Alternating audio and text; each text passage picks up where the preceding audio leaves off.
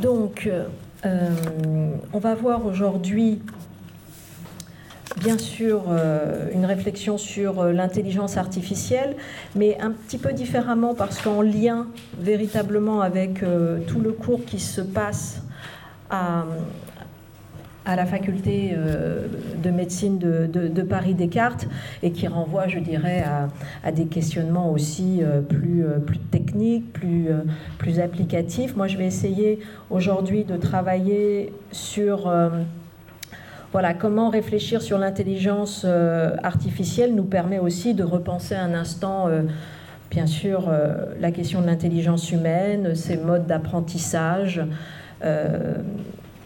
On, parlera bien sûr euh, d'une définition plus philosophique de, la conscience, on dira un mot de la définition neurologique de, la conscience, mais, surtout euh, pour bien montrer précisément en quoi intelligence artificielle et intelligence humaine euh, se séparent, se distinguent. Et puis dans un, dans un deuxième temps, dire aussi quelque chose, pardon, d'une définition plus extensive de la conscience. J'y reviendrai notamment avec la déclaration de Cambridge. Et puis, dans une deuxième partie, aller plus spécifiquement sur le contexte éthique euh, de l'IA, sur euh, euh, les conditions éthiques et sociopolitiques d'une complémentarité ou d'une remplaçabilité par l'IA, la question des effets pervers d'un usage non critique des techniques, Enfin voilà, donc vous voyez quelque chose d'un tout petit peu plus, euh, d'un peu différent, d'un peu complémentaire à ce que nous avons vu euh, déjà la dernière fois avec Laurence euh, de Villers quand nous avons ouvert le, cycle à la, faculté de médecine. Et puis aussi qui renvoie, je commencerai simplement, aussi à l'autre séminaire qui se tient à Sainte-Anne sur le sujet en psychiatrie. Et vous avez peut-être vu Lionel Nakache qui est venu euh, récemment aussi euh, faire une session euh, à ce séminaire. Et je reprendrai tout à l'heure, au travers de ces mots, précisément ce qu'il dit de, de, la conscience, mais du côté neurologique. Et puis je dirais également quelque chose des robots. Euh, et comment, euh, comment cette question, euh, elle est là aussi très philosophique avec la question des automates. la question des automates est arrivée avec les temps modernes, avec Léonard de Vinci, avec Montaigne. C'est absolument indissociable du questionnement sur ce qui fait aussi la spécificité de l'homme, mais, mais pas simplement dans le fait de s'en distinguer de l'automate. Euh, en l'occurrence, je pense à, deux textes pour euh, les nommer.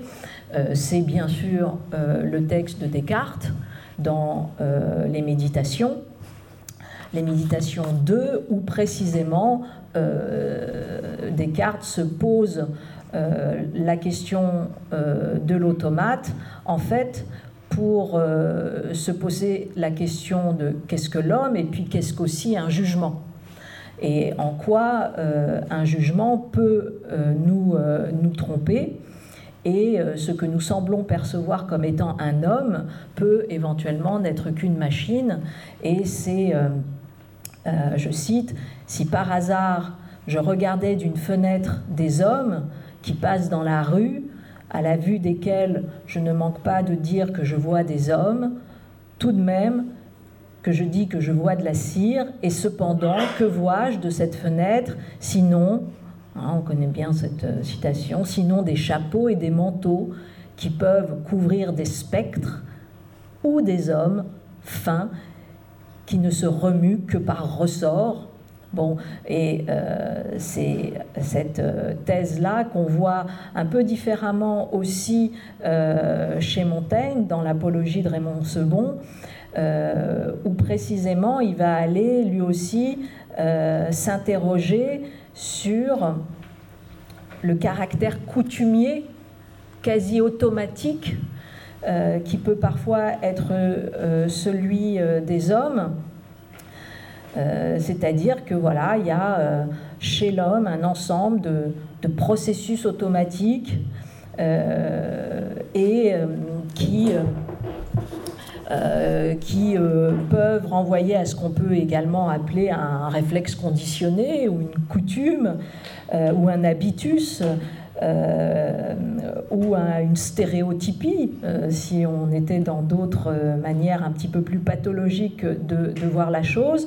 En tout cas, la, la coutume euh, le rapport comme ça, quasi automatique à soi-même, alors la coutume c'est plus rituelique, mais caractère automate que l'on peut avoir, c'est aussi un des thèmes majeurs euh, des, essais.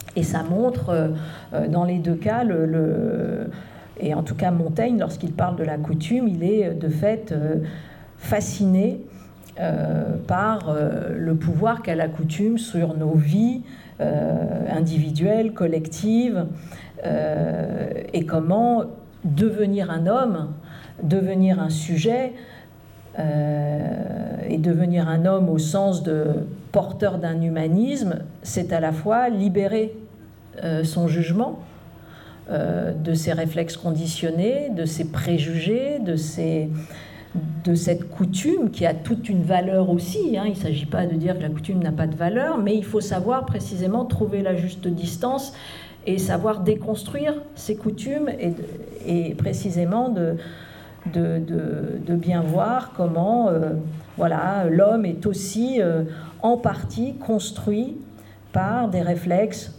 euh, automatiques, c'est un être social, euh, et, donc vous avez toute une, voilà, toute une, euh, toute une réflexion qui n'est pas que sur l'ingénierie, euh, comment dire, de, organique qui constitue l'homme et qui aussi va passionner les renaissants sur le côté absolument ingénierie organique de l'homme, qu'il s'agira après d'aller investir par la science, mais aussi sur euh, le côté plus euh, psychique et plus culturel des, automatismes.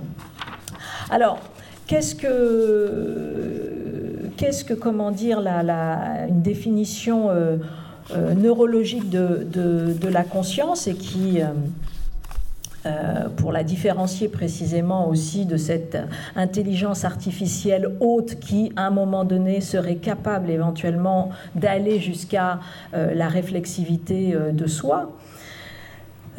prenons ce qu'en dit Nakash, Lionel, précisément, pour être conscient, notre cerveau, nous rappelle-t-il, doit être éveillé et cela repose notamment sur une région nerveuse située juste en dessous du cerveau. Et cette région, c'est euh, ce qui se nomme la formation réticulée.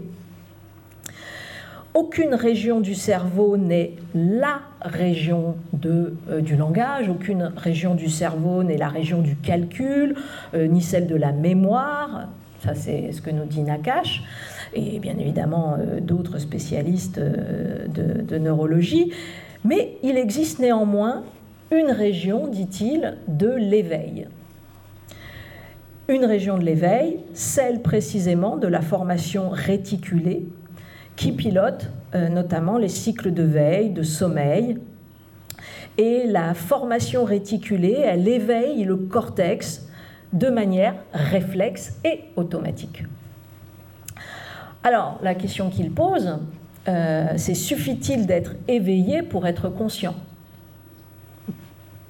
Et notamment, il a euh, beaucoup travaillé sur des cas euh, princeps et des cas euh, limites, type euh, l'état de conscience euh, minimal ou ce qu'on appelle l'état possi relationnel ou alors le locked-in syndrome, enfin, tous ces, états qui précisément vont venir distinguer un état de conscience minimal, un état végétatif, une pleine conscience, mais pour le coup une, paralysie complète quand c'est le cas du, du, locked, du locked-in syndrome. Alors, Suffit-il d'être éveillé pour être conscient À ce moment-là, Nakash nous parle d'un réseau cérébral de la conscience. Ce réseau cérébral de la conscience qui ne repose pas uniquement sur le fonctionnement de euh, la formation réticulée. Donc un individu peut être éveillé, mais inconscient, C'est le cas de l'épilepsie, c'est le cas de, l'état végétatif, qui va préserver bien sûr des, fonctions végétatives, respiration, digestion, etc. Mais avec une inconscience. Et la conscience ne repose pas sur une région, mais sur la manière dont les régions communiquent euh, entre elles. Et en fait, il a une, formule, une métaphore pour expliquer un tout petit peu cette manière de, cette combinatoire des régions pour expliquer précisément ce qu'est non seulement la conscience, mais aussi une forme d'intelligence. Ils disent c'est un cerveau qui est engagé dans une conversation du troisième type, unifiée, cohérente, riche, coordonnée, et euh, comme nous sommes tous un peu, euh, euh, comment dire, comment on appelle ça? Chauvin dans l'âme, il appelle ça l'art de la conversation à la française. Donc en gros, euh, si on veut expliquer comment euh, ça pense, hein, euh, ce, réseau cérébral de la conscience, ben, il faut s'imaginer toute une série de régions du cerveau qui sont en combinatoire, qui échangent bien évidemment des, des, signaux entre elles et qui vont rentrer dans une forme de conversation à la française. Bon, c'est encore une manière très métaphorique euh, de, voir la chose. Et d'ailleurs, nous l'en remercions parce que ça nous permet de visualiser un petit peu mieux euh, ce qui se passe euh, dans ce réseau cérébral de la conscience. Mais si on va vers comment dire, la, philosophie, la définition de la conscience, c'est tout simplement un sentiment d'une présence au monde et à soi. Si on veut définir un peu la conscience, c'est cela. Et je dirais que c'est par ce même geste de pensée, c'est penser le monde et moi-même par un même acte. C'est ça la spécificité de la conscience humaine, c'est-à-dire la conscientisation de la frontière entre l'homme et le monde, et en même temps la possibilité de dissocier une pensée qui va venir penser le monde une pensée qui se pense soi-même et une pensée qui est capable de, penser cette articulation euh, entre les deux. Donc être conscient qu'il existe un monde en dehors de soi, être conscient de cette frontière, ça c'est une, manière, euh, je dirais, essentielle de, de définir ce qu'est la conscience. Si on se pose la question avec Descartes, notamment dans les méditations métaphysiques, mais aussi bien sûr dans euh, le discours de la méthode. Qu'est-ce qui, comment Descartes vient définir la conscience ou tout simplement qu'est-ce que penser? Bah, vous, vous, connaissez tous bien évidemment ce, texte-là, c'est euh, l'épreuve du doute méthodologique. Je cite Descartes, Qu'est-ce donc que je suis? Une chose qui pense. Qu'est-ce qu'une chose qui pense? C'est une chose qui doute, qui conçoit, qui affirme, qui nie, qui veut, qui ne veut pas, qui imagine aussi et qui sent. Bon. Et euh, les méditations métaphysiques, précisément, vont être comme ça, petit à petit, une construction du doute méthodologique pour essayer de voir quel est le principe princept, vraiment le principe dont on ne peut pas douter et qui fait qu'on va pouvoir faire reposer une réflexion métaphysique sur ce, sur ce principe, c'est-à-dire que oui, on peut douter euh, de ce que les cinq sens nous transmettent, on peut douter des raisonnements mathématiques, on peut douter de nos rêves, on peut douter de nos préjugés, de nos pensées, mais il y a quelque chose à un moment donné une seule chose dont, on ne peut en aucune manière douter, et cette chose-là est la preuve précisément de notre acte de conscience et de notre acte de pensée, c'est-à-dire on ne peut pas douter du fait que l'on est en train de douter. Donc au moment où je doute de tout, eh ben, je suis assuré quand même que je suis en train de douter. Et c'est ça qui est bien évidemment la, pensée, je suis assuré de la pensée qui doute, euh, c'est ce qui fait le, cogito. Hein. Et c'est le fameux je pense donc je suis. Et donc je, je, cite euh, euh, Descartes, mais aussitôt après, je pris garde que pendant que je voulais ainsi penser que tout était faux, il fallait nécessairement que moi, qui le pensais, fusse quelque chose.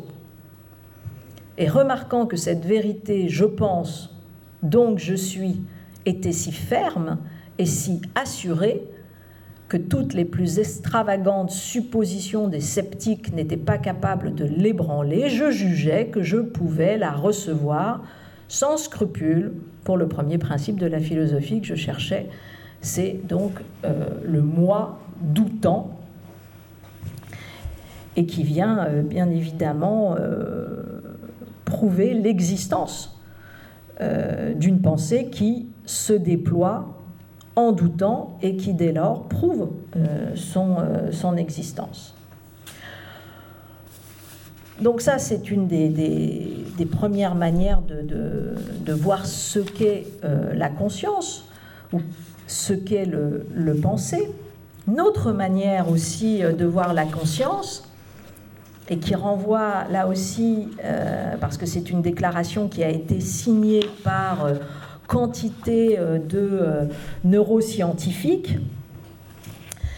Euh, par des chercheurs en neurosciences cognitives, en neuropharmacologie, en neurophysiologie, en neuroanatomie, en neurosciences computationnelles, etc. Tout ce petit monde-là s'est réuni en 2012 à l'université de Cambridge pour écrire une déclaration dite comme il se doit la déclaration de, Cambridge, sur la conscience. Qu'est-ce que la conscience? Et bien évidemment, la question sous-jacente derrière, est-ce que c'est une exceptionnalité euh, humaine?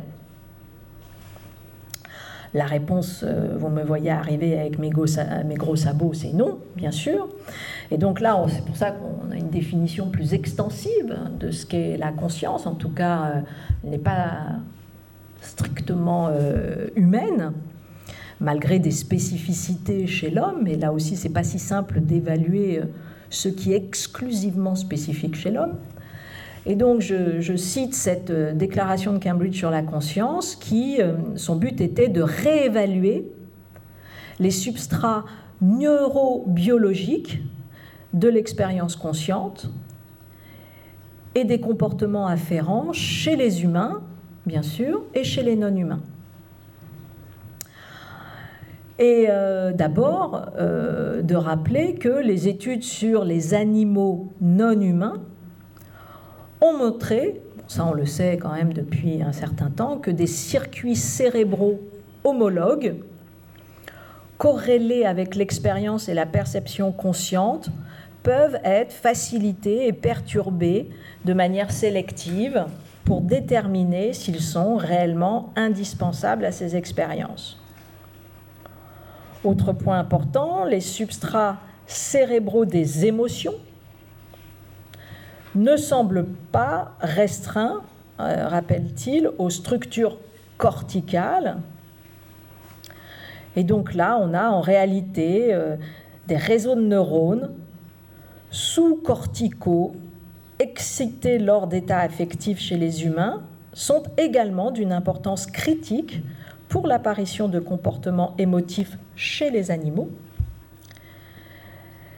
Et euh, l'excitation artificielle des mêmes régions cérébrales engendre les comportements et les ressentis correspondants chez les animaux humains et non humains. Donc pas de discrimination entre les uns et les autres.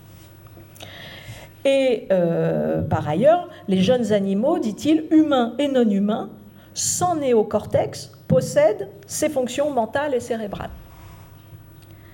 Alors, je donne, il donne quelques exemples dans cette déclaration de Cambridge. Les oiseaux semblent représenter par leur comportement, leur neurophysiologie, leur neuroanatomie, un cas frappant d'évolution parallèle de la conscience. On a pu observer euh, des preuves de niveau de conscience quasi humain chez les perroquets, gris du Gabon les réseaux cérébraux émotionnels et les microcircuits cognitifs des mammifères et des oiseaux semblent présenter beaucoup plus d'homologie qu'on ne le pensait jusqu'à présent. Alors là, je donne euh, d'autres exemples, toujours chez les oiseaux, les pies. Les pies présentent des similitudes frappantes avec les humains. Les grands singes, ça bien sûr, on, le savait, les dauphins, les éléphants, etc., etc., et notamment sur le passage de la reconnaissance de soi dans le miroir. Donc, euh, voilà. Donc, il termine, puisque c'est ça en fait le, petit texte important de la déclaration de Cambridge sur la conscience, nous faisons la déclaration suivante. L'absence de néocortex ne semble pas empêcher un organisme d'éprouver des états affectifs. Des données convergentes indiquent que les animaux non humains possèdent les substrats neuroanatomiques, neurochimiques et neurophysiologiques des états conscients, ainsi que la capacité de se livrer à des comportements intentionnels. L'intentionnalité, c'est aussi une des autres grandes notions pour définir aussi ce qu'est la conscience humaine.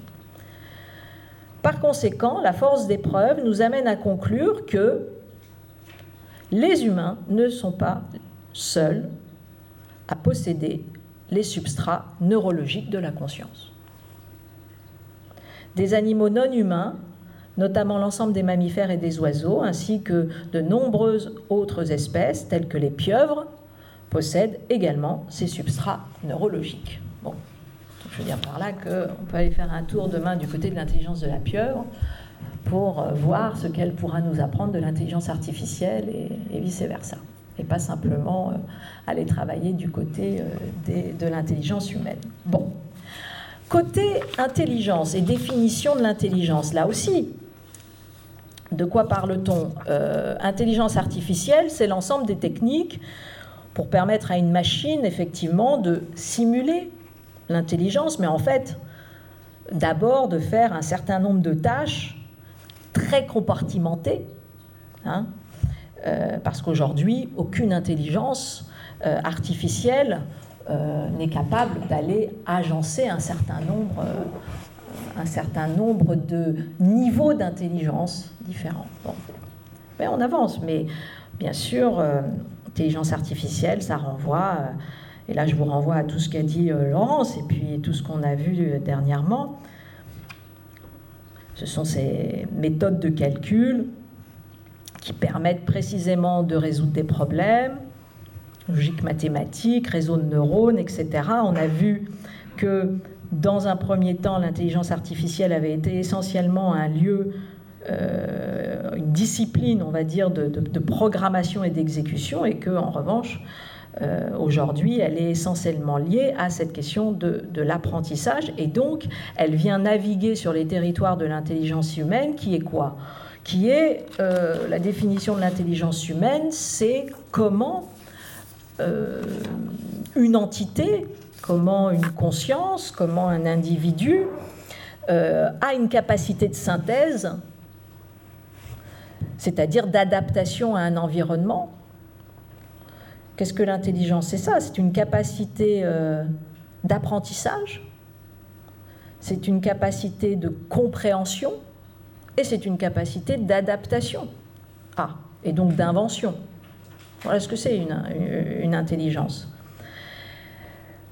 Mais c'est pas que ça, c'est une fonction mentale d'organisation du réel. Euh, et, par ailleurs, bien évidemment, il y a plusieurs types d'intelligence et qui elles-mêmes ne forment qu'une grande intelligence, mais euh, intelligence euh, verbale ou, linguistique, intelligence sociale ou interrelationnelle, intelligence euh, logico-mathématique, intelligence émotionnelle, intelligence musicale, vous avez bien évidemment aussi tout ce qui renvoie, on l'avait vu ici, à la neurodiversité et qui donc fait un pas de plus dans la synesthésie, par exemple. Euh, l'intelligence interpersonnelle, ou social, c'est-à-dire toutes ces capacités de lire précisément le type d'intentionnalité qui est en face de vous. Alors ça, c'est là, on est de plus en plus euh, mis à mal avec l'intelligence artificielle, puisqu'elle va attraper la reconnaissance, notamment vocale, euh, pour aller justement analyser cette reconnaissance vocale et nous la traduire, nous, en termes d'intentionnalité ou en termes d'angoisse, de, en tout cas nous dire qu'est-ce qui se cache derrière cette voix, en termes d'émotion, et d'essayer de, lire cela. Et on sait par exemple, on l'avait vu ici quand on avait étudié le, syndrome Asperger ou le, syndrome autistique, que précisément c'est une défaillance du syndrome autistique d'être dans cette incapacité de lecture de l'intentionnalité. Alors ça peut aussi peut-être demain aider à ce niveau-là. Bon. Euh, c'est euh, l'intelligence euh, visio-spatiale qui permet d'avoir bien évidemment une représentation spatiale du monde dans son esprit. C'est l'intelligence kinesthésiste, c'est-à-dire la capacité d'utiliser son corps pour communiquer ou s'exprimer dans, la vie quotidienne. Bref, c'est toute une série d'intelligences qui euh, nous permettent de comprendre que, voilà, euh, il y a mille et une façons de, saisir, encore une fois, euh, le monde. Et, donc, précisément, l'intelligence est une combinatoire c'est une combinatoire et ça se dissocie assez grandement d'une puissance de calcul posée sur un point. Alors ça ne veut pas dire que euh, l'intelligence artificielle n'est pas, euh, n'est pas une grande problématique, mais ça veut dire nécessairement que c'est assez différent de précisément la capacité d'organisation du réel et surtout du positionnement du sujet dans ce réel. Autre point important, euh, et qui fait toute l'intelligence humaine, alors euh, là aussi, euh, les, transhumanistes ne se seraient peut-être pas d'accord, mais c'est la question de la finitude. se pose dans l'activité de pensée, en fait cette activité de pensée, en tout cas chez les hommes, elle est indissociable de la finitude. Elle est indissociable du réel de la mort est indissociable d'une altérité euh, dramatique, tragique, qui fait aussi sa spécificité.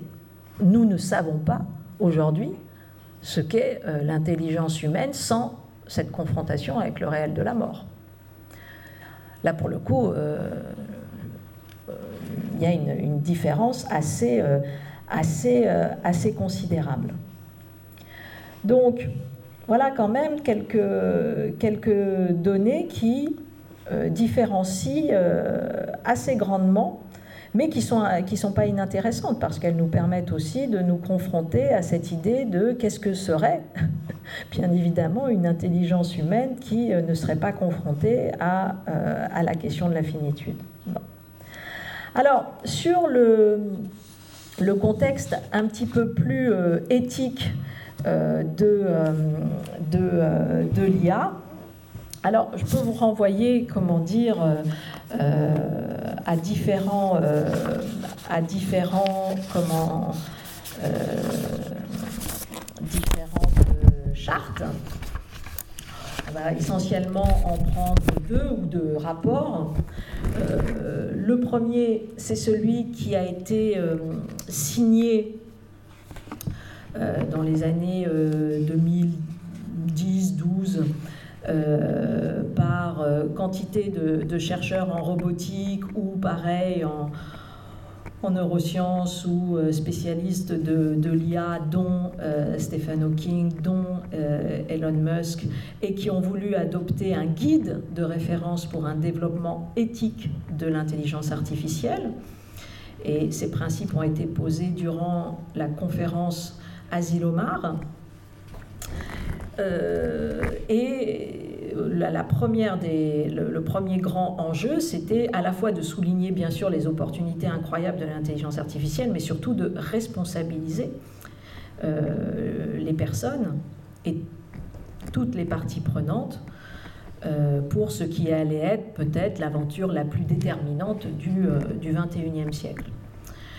Et le premier principe, c'est de poser que l'objectif de la recherche sur l'intelligence artificielle devait, devrait être de créer non pas une intelligence non dirigée, mais une intelligence bénéfique.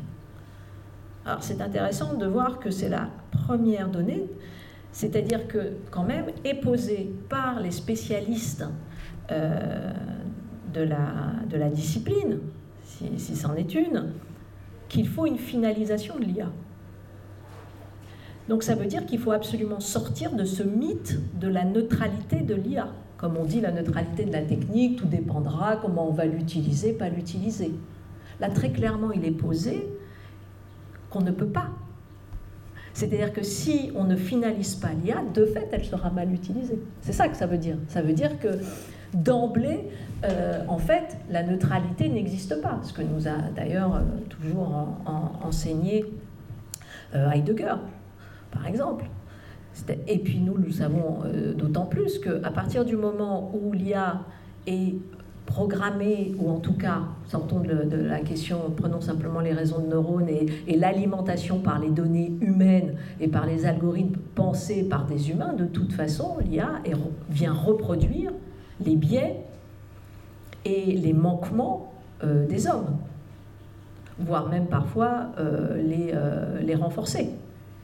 Et donc, bien évidemment qu'il faut absolument interroger ce qui est ce qui vient nourrir et ce qui va venir alimenter, le type de data qui va venir alimenter l'IA. Et il faut sans cesse poser d'emblée et pas après, parce qu'après c'est dans une, dans une construction qu'a posteriori de l'éthique, c'est pas possible. Donc il faut avoir une approche a priori de l'éthique où véritablement on euh, veut que cette IA soit dirigée de manière bénéfique et que éventuellement elles viennent respecter ce que le rapport Belmont a posé. Le rapport Belmont, hein, vous savez, j'ai plus la date en tête, mais c'est euh, bon, un principe de bienfaisance, de non-nuisance, enfin c'est un serment euh, d'Hippocrate euh, revisité. Le, deuxième temps, ben précisément, c'est tout ce qui concerne les investissements dans l'intelligence artificielle qui doivent être accompagnés de fonds pour la recherche afin de garantir leur utilisation bénéfique. C'est-à-dire, deuxième grand principe qui est posé par euh, Hawking et d'autres, c'est de dire, bah, c'est très simple, on ne peut pas séparer euh, les questions d'informatique, euh, d'économie, du droit et de l'éthique. Il y a une indivisibilité totale de, de, ces questionnements pour penser l'IA. Et là encore, on sait à quel point c'est déjà peu le cas. Et, ce qui est problématique, puisqu'à chaque fois, ça pose que l'éthique va être dans tout le temps une dynamique de rattrapage et précisément impossible à, rattraper. Autre euh, grand principe qui est posé, on verra que c'est aussi euh, dans le, rapport Villani, qui est euh, voilà l'autre rapport, puisqu'il est sorti il n'y a pas longtemps et qu'il est un petit peu plus contemporain, euh, sur la question de, l'IA, c'est la question de la robustesse. Voilà, c'est-à-dire que, euh, bien sûr, un des grands enjeux éthiques, c'est que euh, cette robustesse soit mise en place. Bah, tout simplement pour éviter, certes, des dysfonctionnements, mais pour éviter aussi d'avoir des attentes profondément déceptives concernant l'IA, et puis plus globalement tout ce qui concerne le piratage. Autre point important, c'est la question de euh, la question capacitaire. Voilà. C'est-à-dire, en gros, oui à l'IA à partir du moment où elle est finalisée, mais aussi en termes sociaux, si je peux dire, termes sociaux. C'est-à-dire, en gros, oui à l'IA si elle rend capacitaire euh, les individus. Et donc, euh, à ce moment-là, voilà comment cette euh, IA, cette automatisation peut accroître, disent-ils, une prospérité, en termes de ressources, mais aussi en termes de quête de sens, c'est-à-dire en termes de, d'empowerment, d'émancipation pour, pour les individus. Et puis bien sûr toute la question juridique, comment mettre à jour nos systèmes juridiques. Euh, ça c'est une des questions les plus euh, compliquées, c'est-à-dire quelle est la traduction juridique de nos, de nos droits dans, euh, dans le monde numérique? Quel statut juridique pour, pour l'IA ils disent également un lien euh, très important à développer entre science et politique. Là aussi, c'est quelque chose que l'on voit dans le rapport Villani sur la nécessité d'avoir ce que Habermas appellerait une éthique de la discussion. C'est-à-dire, en gros, il faut un échange profondément constructif entre les chercheurs euh, en IA et, bien évidemment, les décideurs, mais aussi les citoyens cette idée qu'on euh, ne doit pas être dans un phénomène d'autonomisation de la science, comme on peut avoir euh, parfois un phénomène euh, d'autonomisation de l'économie, etc., mais qu'au contraire, science-société, on doit faire en sorte que le débat public se saisisse de, de ces enjeux et des garde-fous à pouvoir poser ensemble. Bon, quoi d'autre? Une culture de la coopération, de la transparence, autre point important, et là aussi on voit très bien que c'est pas euh, pas du tout posé, c'est ce qu'ils appellent l'évitement de la course.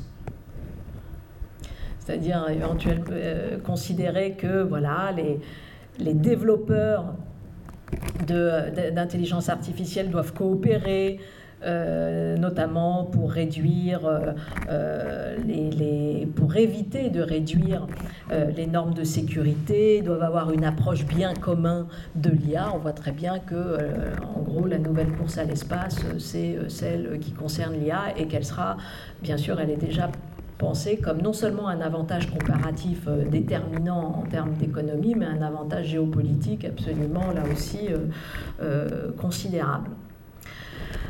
Chose importante, c'est toute une culture autour de la transparence de l'échec, c'est-à-dire euh, d'avoir, euh, comme d'autres pourraient appeler, un débriefing extraordinairement euh, transparent, ouvert sur les erreurs, sur les dommages qui pourraient être causés par une intelligence artificielle.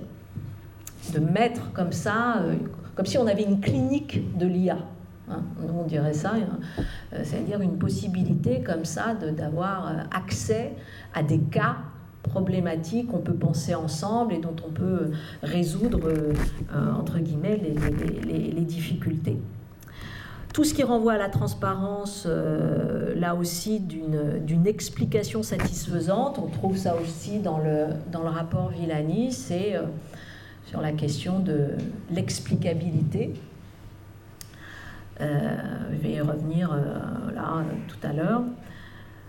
Bon, la question de, la responsabilité des concepteurs, euh, donc toute une approche, comme on dit, par le design, par le, donc le, début du process et non pas par la fin.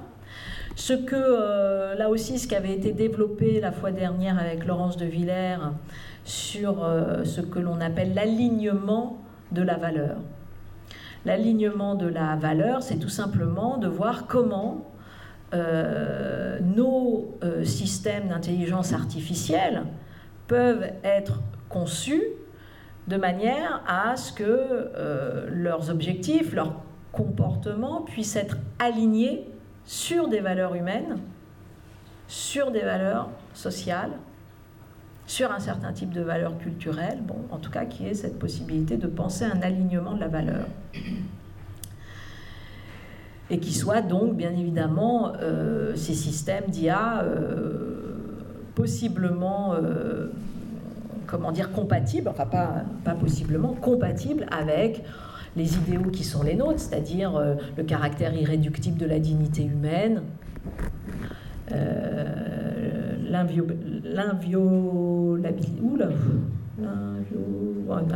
ça, ça va être. Je vais dire à la jeune fille de couper, euh, comment dire, voilà, ce petite chose. Mais enfin, le fait de ne pas pouvoir violer les droits, les libertés, tout ce qui renvoie à la confidentialité personnelle. Alors, là aussi, si vous vous souvenez, c'était dit de façon assez euh, assez, comment dire, euh, sympathique euh, de la part de Laurence de, Villers. on se souvient tous des lois d'Asimov, les lois d'Asimov sur la, question des robots.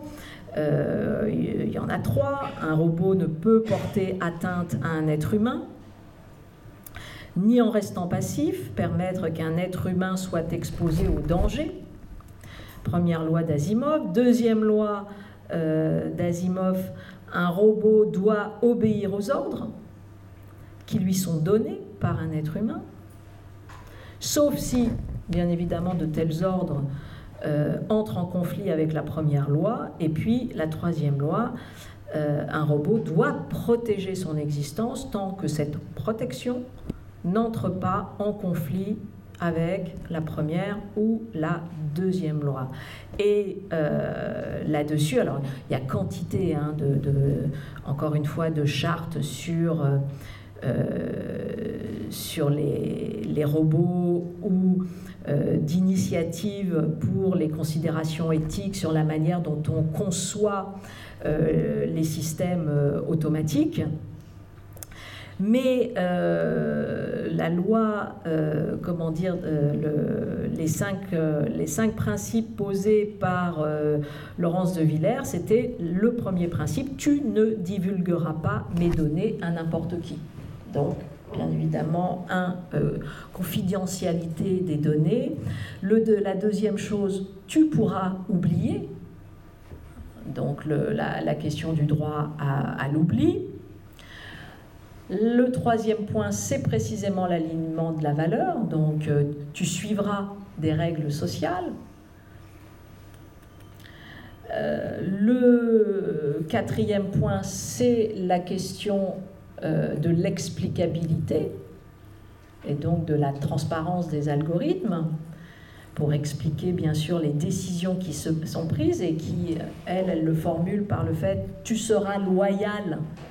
Donc une loyauté de euh, l'algorithme et l'algorithme exprimant entre guillemets cette loyauté par précisément la possibilité d'une explicabilité et puis la cinquième loi qui est plus euh, euh, comment dire charmante et qui est précisément bon sorte de rapport Belmont réduit bienveillance utilité sociale et si possible un peu d'humour bon ça c'est le, niveau, euh, comment dire, supérieur de, de, la technicité. Donc, euh, donc voilà, si je continue encore avec la charte Hawkins, c'est euh, toutes les questions de, penser, encore une fois, une approche capacitaire de l'homme, donc empowerment, et de construire l'autonomisation de l'homme, c'est-à-dire que Qu'est-ce, quelle est la condition d'acceptabilité euh, de l'IA C'est précisément une approche capacitaire. Et donc absolument pas une approche simplement de substitution, de remplaçabilité, mais une approche de complémentarité, ça c'est certain, mais surtout une IA qui est là pour renforcer l'autonomisation des individus. Et ça, c'est ce qui fera l'approche éthique de l'IA. Si on a une IA qui ne vient pas renforcer l'autonomisation des individus, de fait, on n'est pas dans une approche éthique. Donc c'est, entre guillemets, profondément exigeant. Comme, euh, et euh, on peut dire aussi que la question de l'autonomisation de l'individu, qui est déjà pas évidente en soi, l'est encore moins si on met euh, l'IA dans le process.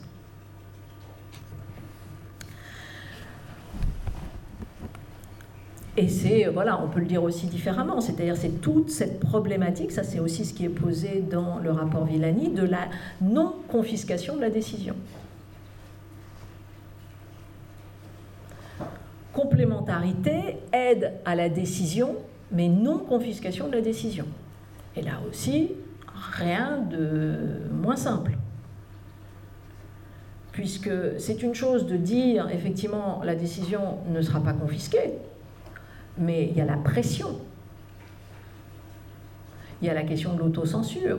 Il y a la question de comment résister à, entre guillemets, une proposition délivrée par un algorithme. Quelle est la marge de, manœuvre, de liberté, déjà dans un premier temps, pour résister à, à, cette pression, puisque nous sommes dans un monde qui considère quand même que discours scientifique et logico-mathématique est supérieur à tout autre, donc il y a de toute façon un biais assez considérable. Et puis le deuxième temps, il y a aussi une vérité de judiciarisation qui fait que c'est le deuxième euh, effet qui se coule, c'est-à-dire que euh, dans un premier temps, déjà c'est pas simple de résister à, ce qui va être proposé par soi-disant euh, une puissance de calcul qui bien évidemment peut pronostiquer et avoir euh, une vision bien plus éclairée que nous, parce que, ayant, euh, euh, comment dire, pris en compte quantité et quantité et quantité de données, et puis dans un deuxième temps, comment, au niveau de la responsabilité, comment je, je, me dépatouille du fait d'avoir ou pas transgressé la donnée. Alors vous avez quantité de, de médecins aujourd'hui qui quand même, euh, d'ailleurs pas que, les médecins, mais qui posent que précisément demain, une des valeurs, et c'est certain, une des valeurs de euh, l'intelligence humaine sera précisément de transgresser euh, une décision donnée par une intelligence artificielle. Ce sera encore un des, des grandes prérogatives de l'intelligence humaine que de se situer du côté de la transgression. Et puis euh, ensuite, euh, si je continue, alors ils ont fait, mais vous, irez voir hein, dans, cette, euh, dans ce guide, aussi bien évidemment des choses qui sont liées à l'usage des armes, à l'usage des drones, etc., etc. Et puis ils en viennent à des choses un peu plus lointaines sur la question de la capacité de l'attention. C'est-à-dire comment le fait pour l'homme d'utiliser de manière régulière une intelligence artificielle va lui, voilà, l'emmener vers une capacité moindre d'attention, de concentration, et que euh, voilà, comment vont s'articuler comme ça cette dialectique des apprentissages. Est-ce que euh, précisément utiliser une IA fait disparaître chez l'homme certaines capacités d'apprentissage ou certains réseaux de neurones, etc., etc. Et là aussi, on a déjà euh, quelques petits exemples sur le fait que euh, voilà, de, ne pas utiliser son cerveau pour faire telle ou telle tâche fait que, de fait, cette activité cérébrale est de moins en moins sollicitée et donc plus ou moins disparaissante. Donc, donc voilà ces, ces différentes données. Euh, et, je prends euh, plus spécifiquement, pour aller encore un peu dans, le même sens, euh, la question du, du rapport, du rapport Villani.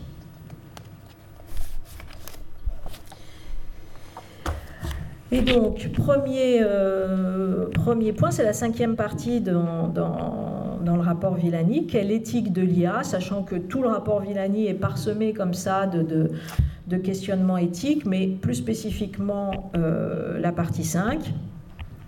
Et euh, la, première considération, euh, elle se pose sur ce qu'il appelle la partialité, ce que le rapport appelle la partialité des algorithmes du quotidien, c'est-à-dire ceux qui organisent nos fils d'actualité, euh, qui guident nos décisions d'achat, qui euh, déterminent euh, nos programmes d'entraînement sportif, enfin, etc. etc. Et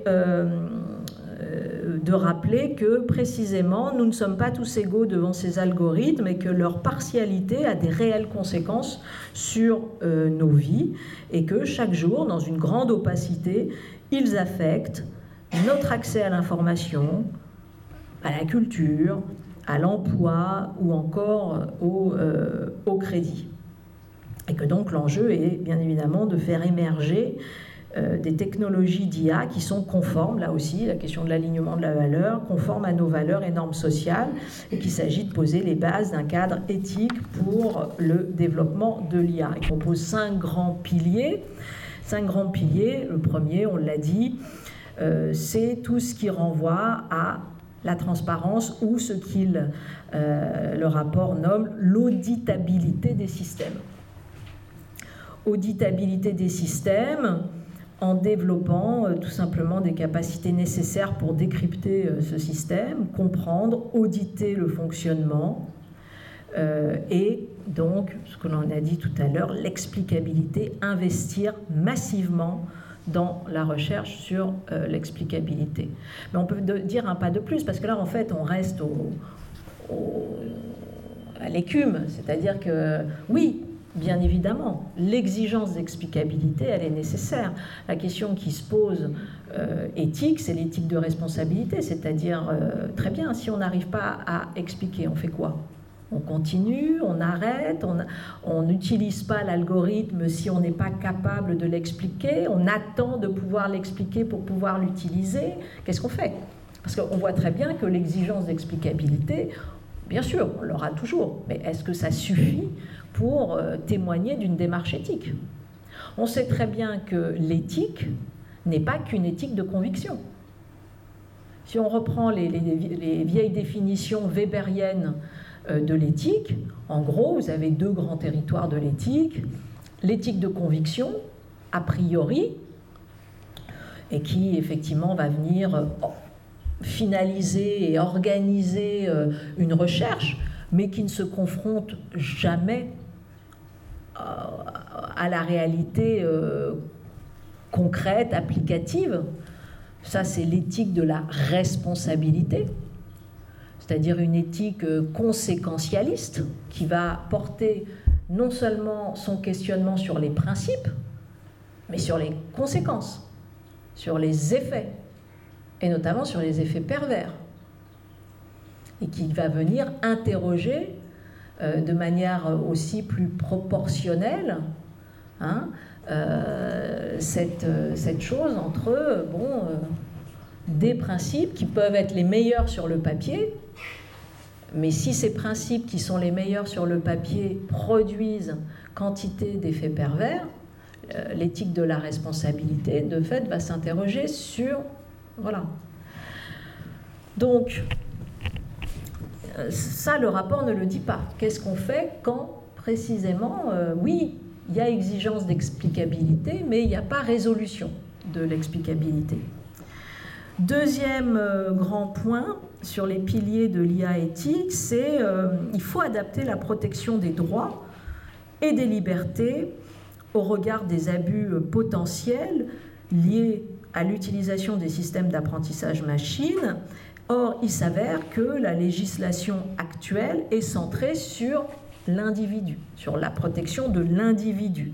Et donc, elle n'est pas en phase avec la logique introduite par ces systèmes, c'est-à-dire, rappelle le, rapport, l'analyse d'une masse considérable d'informations afin d'identifier des tendances, des comportements masqués, etc., etc. Et que donc, il est nécessaire d'agir en créant des droits collectifs sur les données. Donc ça, c'est le deuxième pilier, création de droits collectifs sur euh, les données. Euh, la troisième chose, bah, c'est ce qui est, euh, comment dire, avec la RGPD qui vient d'être d'entrer en vigueur là, en mai 2018 c'est tout simplement bah, de, faire que ces systèmes puissent être responsables devant la loi des éventuels dommages causés par ceux-ci. Donc, la question de la responsabilité devant la loi. Quatrième grand euh, principe, c'est tout ce qui concerne les études d'impact, euh, c'est-à-dire précisément, quand même, la, prise en compte d'une éthique des responsabilités, et donc de ne pas simplement être dans une approche d'éthique de conviction,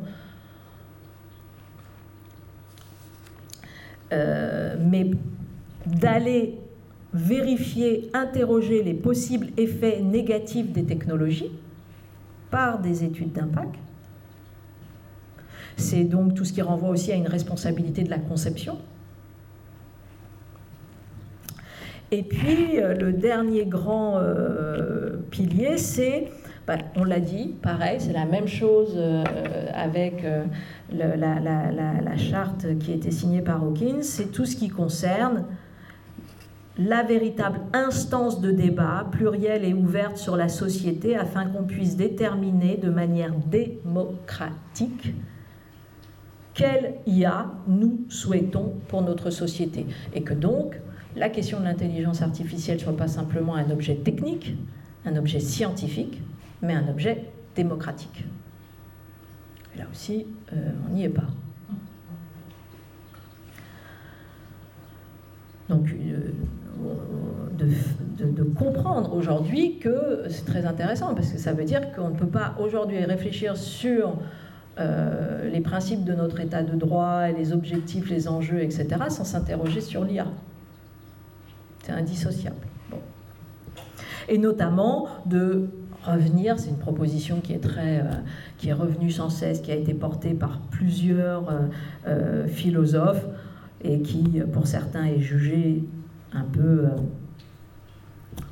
pas folklorique, mais bon, en tout cas insuffisante, mais on voit l'idée, euh, qu'on on parle d'une chambre du futur, hein, euh, qui est annoncée par le président de la République dans le cadre de la réforme du Conseil économique, social et environnemental, et qui, par exemple, pourrait tout à fait se prêter à cet exercice d'être une instance du, du débat.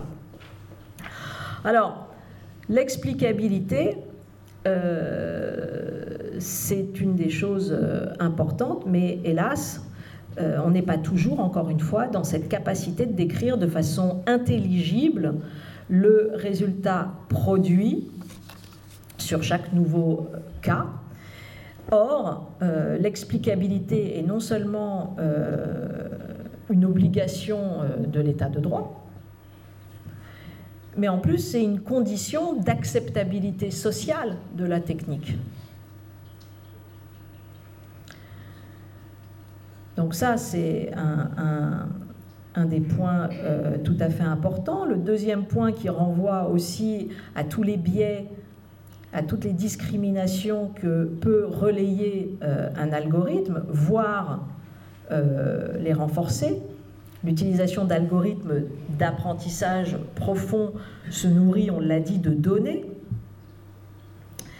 Et euh, précisément, euh, comme ces données sont, euh, comment dire, viciées, ben, à terme, cela fait émerger une reproduction tout simplement des inégalités sociales dans l'algorithme final de d'aide à, la, à la décision. Et euh, là aussi, on l'a dit souvent euh, dans d'autres séquences, ça a été le cas de, de Compass, notamment, mais de d'autres cas, c'est-à-dire ce logiciel de réflexion sur le calcul du taux de la récidive chez les prisonniers par la Cour du Wisconsin et qui systématiquement surévaluait le risque de récidive chez euh, les personnes noires. Donc, vous avez là un outil qui est censé, au contraire, objectiver et aider à objectiver une décision, en tout cas lui amener euh, de la data pour précisément euh, se consolider, et qui précisément fait l'inverse. Développer, euh, alors là le, rapport dit il faut constituer une fonction assermentée d'audit euh, des, euh, des, algorithmes. Je passe. mettre en œuvre ce qu'on appelle, et c'est ce que fait la RGPD, la portabilité dans une visée citoyenne, c'est-à-dire tout simplement, bah, ça permet d'introduire un droit pour l'usager de récupérer normalement l'ensemble de ces données. Faites l'expérience, hein. je ne sais pas si vous avez... c'est très long, hein. moi j'ai commencé, je me suis arrêtée. Euh, mais bon, je vais me forcer à, continuer. Vous avez tous reçu, euh, parce qu'on est tous quand même branchés au même, hélas, euh, au même lait vicié, le lait de l'erreur, dirait Cicéron. Mais bon, c'est-à-dire Google ou je ne sais quoi, et on a tous reçu, voilà, prenez en, essayez de comprendre ce qui se passe, en gros, et revisiter vos paramètres de confidentialité, vos paramètres d'historique, etc. On a tous reçu ça. Donc, cliquez et rentrez dans cette boîte. Euh, et la possibilité éventuellement de récupérer euh, des données. C'est extraordinairement long, très très compliqué, donc rien n'est fait pour faciliter la chose. En revanche, euh, ce que nous savons, parce que nous savons que bien évidemment le modèle économique de euh, ces différentes machines est la traçabilité de nos données, mais nous, perdons parfois la compréhension de la convergence de ces données. Et que, en fait, faites le, vraiment faites le, petit exercice d'aller dans l'historique, euh, par exemple, de, vos positions géolocalisées il y a cinq ans. Le 12 août 2000 euh, Truchmuc. 2000, on est en quoi? 18, 2013. Et voyez ce jour-là.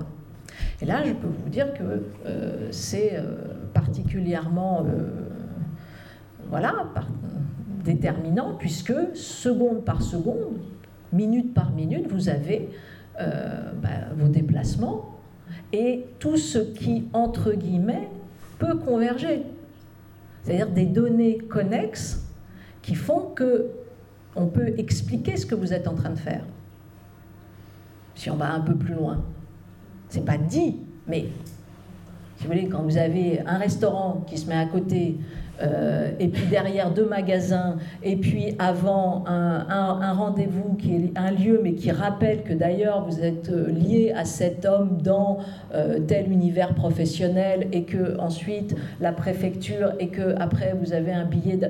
C'est hallucinant. Enfin, c'est hallucinant. C'est pas hallucinant. C'est voilà. Et donc là, vous avez intégralement tout. Bon. Et donc vous avez la possibilité aujourd'hui de voilà, de vous positionner un peu euh, différemment par rapport à ça.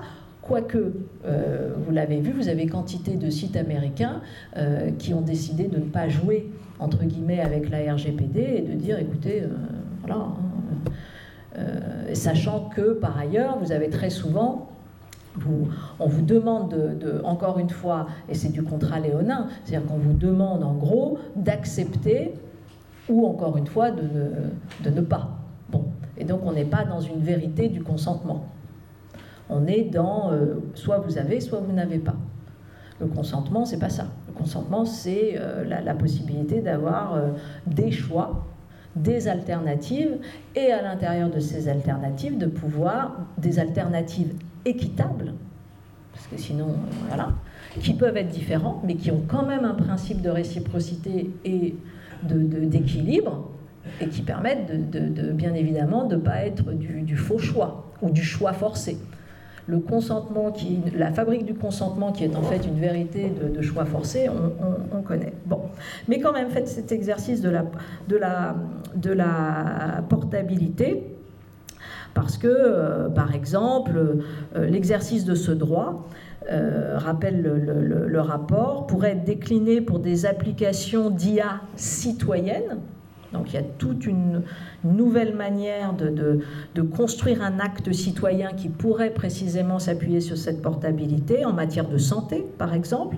Des communautés de patients pourraient répondre à l'appel d'un institut de recherche désireux de développer une intelligence artificielle permettant d'améliorer la détection ou euh, le traitement de telles pathologies. Donc c'est quand même aussi, ça renvoie à d'autres manières d'avoir des outils de régulation euh, citoyenne.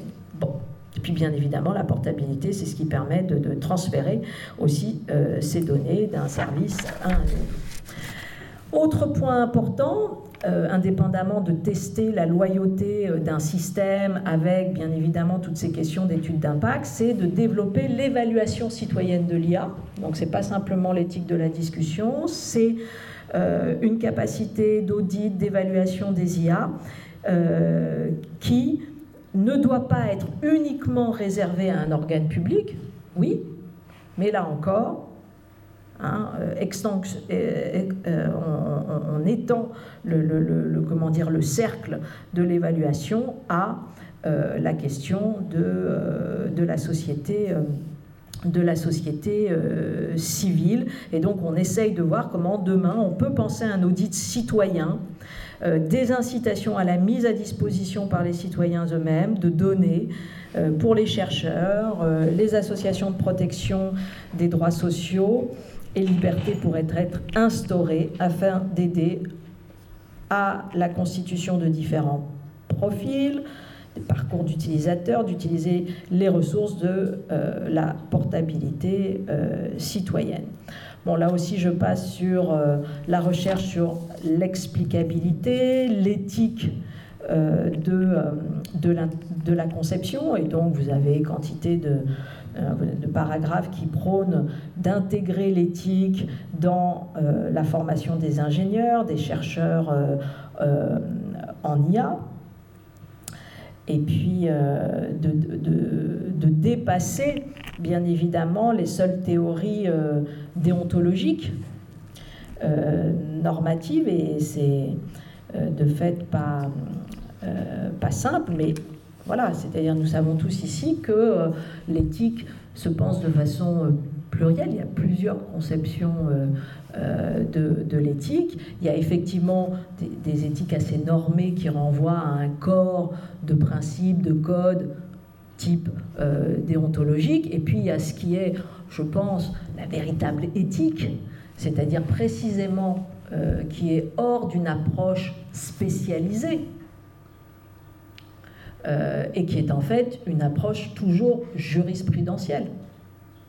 L'éthique, c'est vraiment quand même ce qui va venir à la fois prendre en compte les principes généraux, et puis en même temps la singularité d'une situation et qui va tenter, dans une approche à la, euh, comme dirait euh, Aristote, à la phronésis, hein, sagesse pratique, ou comme dirait Montaigne, la prudomie, hein, c'est-à-dire venir véritablement euh, penser, être jurisprudent pour précisément faire en sorte que la norme ne soit pas discriminante, parce que trop générale.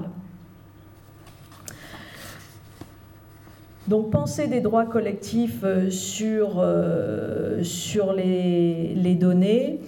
Euh, là aussi, ça fait plusieurs années que l'Union européenne appelle la France à se doter d'un régime d'action de groupe. Hein. et là encore, vous avez, comment dire, voilà, un appel vers l'idée d'ouvrir une action de groupe, données personnelles, et, euh, et euh, qui permettrait pas simplement de cesser l'infraction concernée, mais ce qui n'est pas le cas, vous le savez, qui permettrait d'aller sur la question de la réparation du préjudice causé. Aujourd'hui, on a une, une, action de groupe qui est particulièrement limitée parce qu'elle ne concerne pas la réparation du préjudice, elle concerne simplement éventuellement la possibilité de faire cesser euh, l'infraction. Et donc, euh, dans le rapport, il est proposé d'intégrer euh, dans cette action de groupe données personnelles précisément la réparation du préjudice subi. Parce qu'on sait quand même que la régulation, ça passe à un moment donné par le fait de taper sur le nerf de la guerre, à savoir l'argent. Autre point important, c'est toute la question de l'analyse prédictive et on l'a dit tout à l'heure avec les, les, différents euh, biais.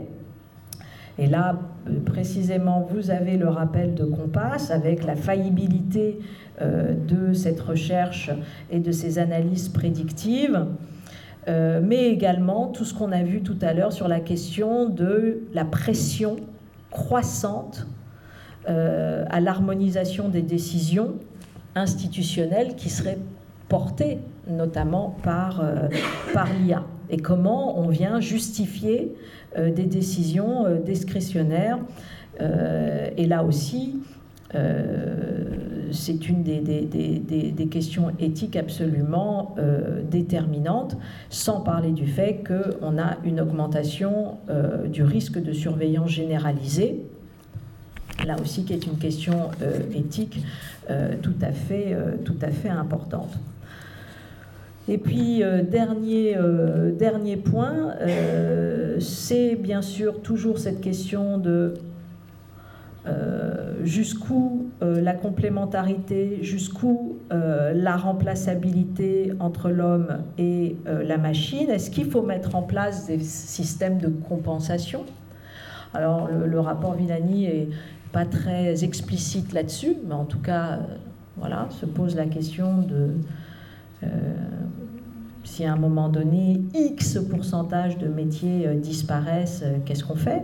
Si on ne peut pas assumer une formation, une, montée en qualification, etc., une conversion, est-ce que d'autres phénomènes de compensation doivent être, euh, doivent être pensés?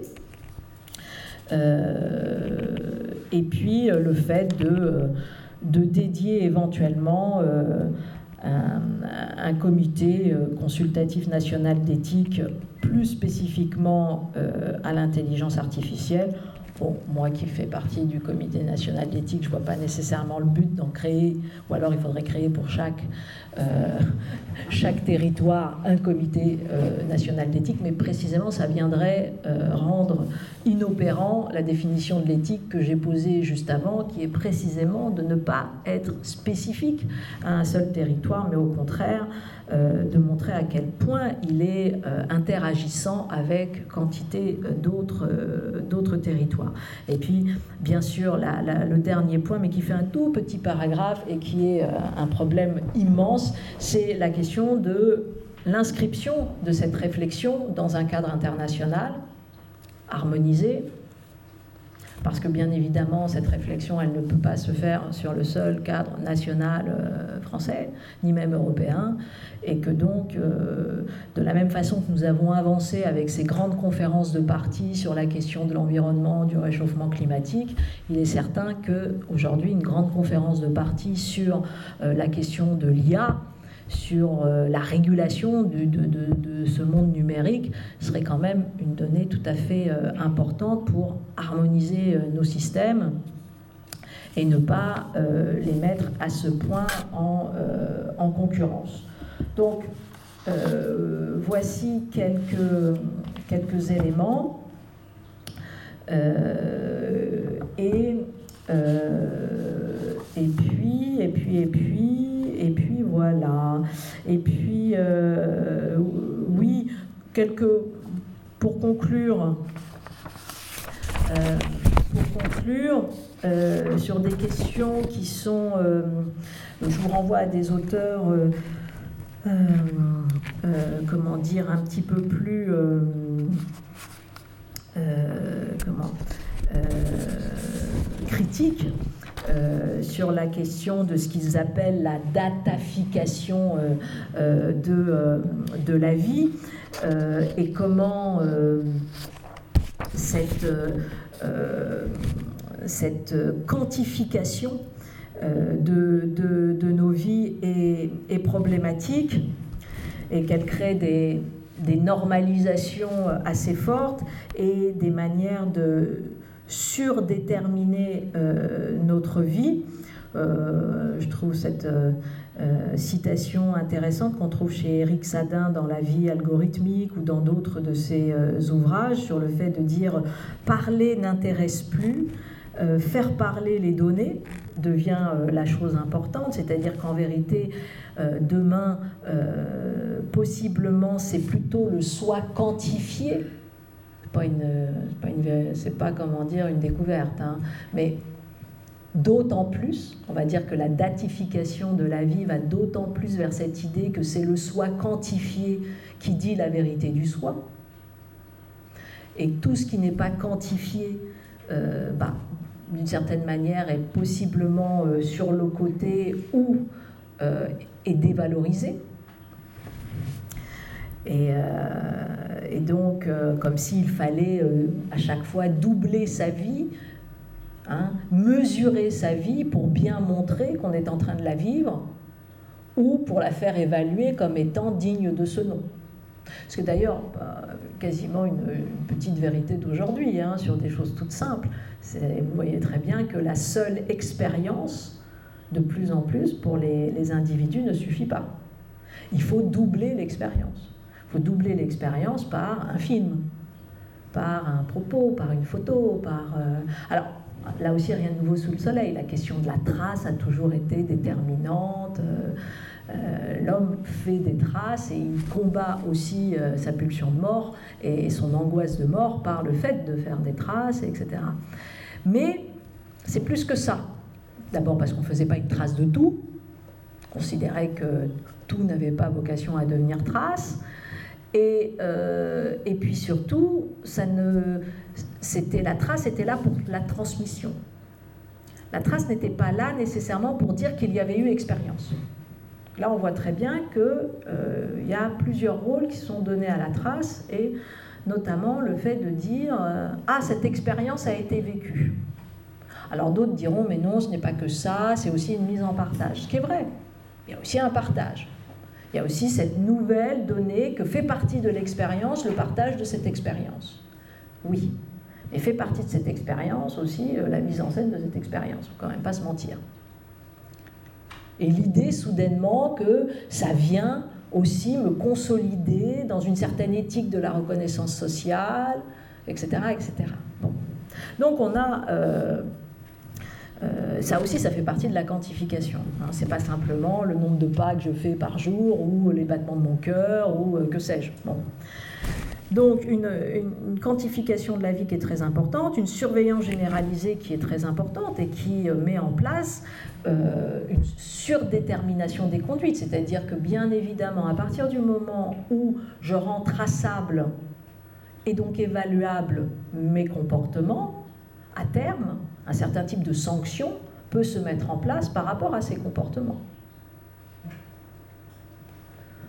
Euh, la question, alors la, question sur la santé, c'est particulièrement le cas. La question de l'observance.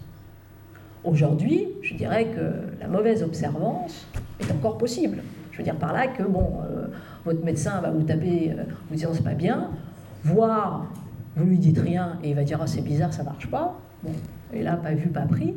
Demain, si on rentre dans un phénomène où précisément on se met une puce sur la dent, sur que sais-je, voilà, on a une possibilité bah, de mettre à nu euh, la question de l'observance.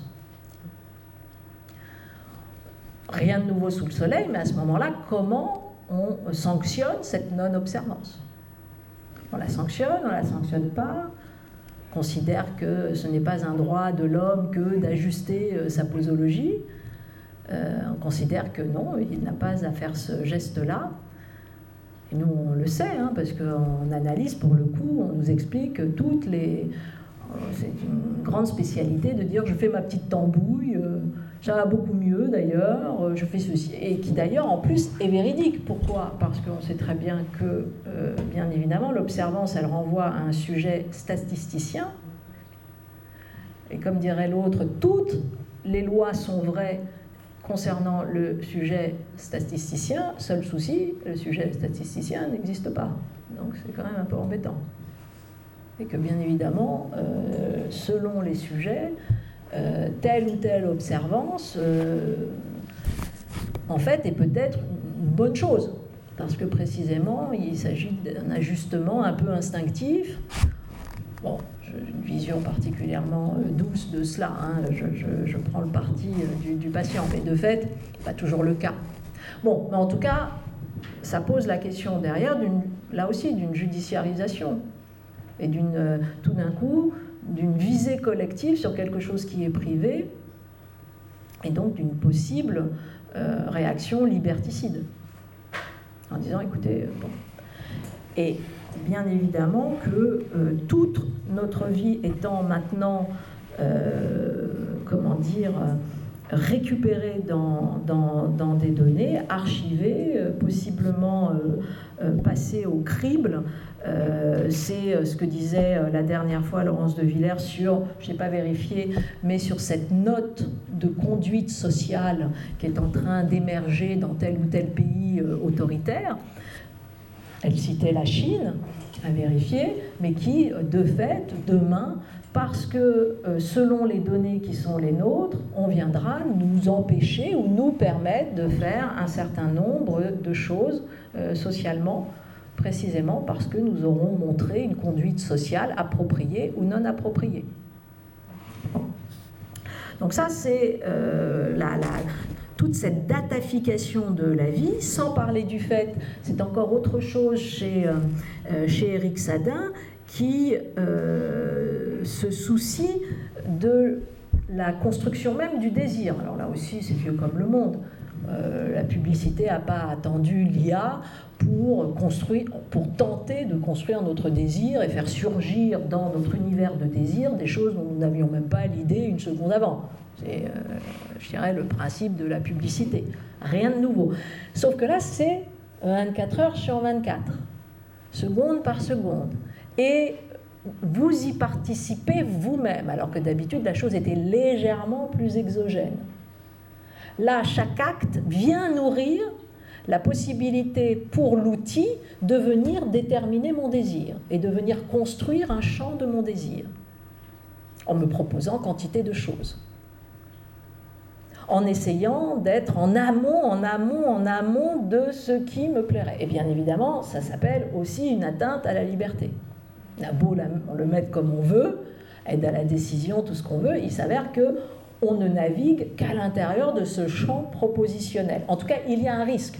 On peut éteindre, on peut ceci, on peut cela, mais comme nous sommes demain une population en sous-nombre, hein, première population entre guillemets, celle des objets connectés, en 2020, 80 milliards d'objets connectés versus 7 euh, millions d'hommes. C'est vite vu. C'est vite vu que quand ça ne passe pas par le téléphone, ça passe par la montre, ça passe par le réveil, ça passe par la domotique, ça passe par... De toute façon, ça passe quelque part. Et donc, alors, c'est assez intéressant. Cet espace qui normalement, euh, entre guillemets, est plus ou moins neutre, ne l'est jamais. La neutralité de l'espace public, vaste blague.